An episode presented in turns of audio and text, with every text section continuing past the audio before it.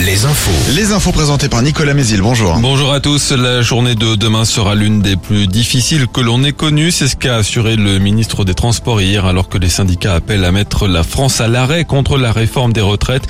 À la SNCF, le trafic des trains sera fortement perturbé avec un TGV Atlantique sur 5 en circulation, un Ouigo sur 4, un TER sur 5 en moyenne et aucun intercité. Des perturbations à prévoir aussi sur les réseaux de bus et de trams. Le gouvernement appelle ceux qui le peuvent à télétravailler demain. Les premiers secteurs sont déjà en grève. Les salariés des raffineries sont appelés à cesser le travail dès aujourd'hui pour trois jours. Et les routiers sont entrés dans le mouvement depuis hier soir avec des blocages de plateformes logistiques et de zones industrielles. Ils sont également appelés à mettre en place des opérations escargots dans les grandes métropoles dès ce matin. L'affaire de la disparition de Leslie et Kevin a connu un tournant décisif ce week-end. On saura en ce début de semaine si les deux corps découverts en Charente-Maritime sont bien ceux du jeune couple disparu fin novembre en Deux-Sèvres. Les autopsies devaient être réalisées hier et aujourd'hui. Trois suspects, dont celui arrêté en Vendée, sont actuellement en détention provisoire et mis en examen pour enlèvement et séquestration. Deux d'entre eux pour assassinat. Le début aujourd'hui à Paris du procès de celui qu'on a surnommé le Madoff du Maine-et-Loire, un homme soupçonné d'avoir escroqué de riches épargnants. Ce diplômé d'une école de management qui se présentait comme un trader expert aurait escroqué plus d'une centaine de personnes pour un préjudice estimé à près de 16 millions d'euros.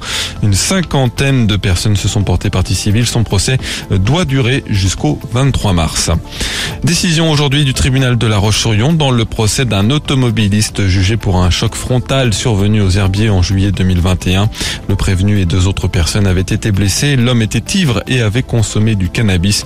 18 mois de prison, dont 6 mois avec sursis, ont été requis. Et c'est ce matin que le guide Michelin dévoile ses lauréats 2023. On sait déjà que le Rochelet Christopher Coutenceau perd sa troisième étoile, tout comme Guy Savoie, l'un des chefs les plus réputés au monde. C'est la première fois depuis 2020 que des trois étoiles sont rétrogradées. Pour rappel, sept restaurants sont étoilés en Vendée et quatre en Maine-et-Loire. Le foot, Angers se rapproche de plus en plus de la Ligue 2 après une lourde défaite 5-0 hier à Montpellier. Samedi, Nantes s'est incliné contre le PSG 4 buts à 2. Enfin la météo, un ciel bien gris, quelques rayons de soleil pourraient percer tout de même dans la journée, surtout en Vendée, les maxi entre 7 et 9 degrés. Très bonne matinée à tous.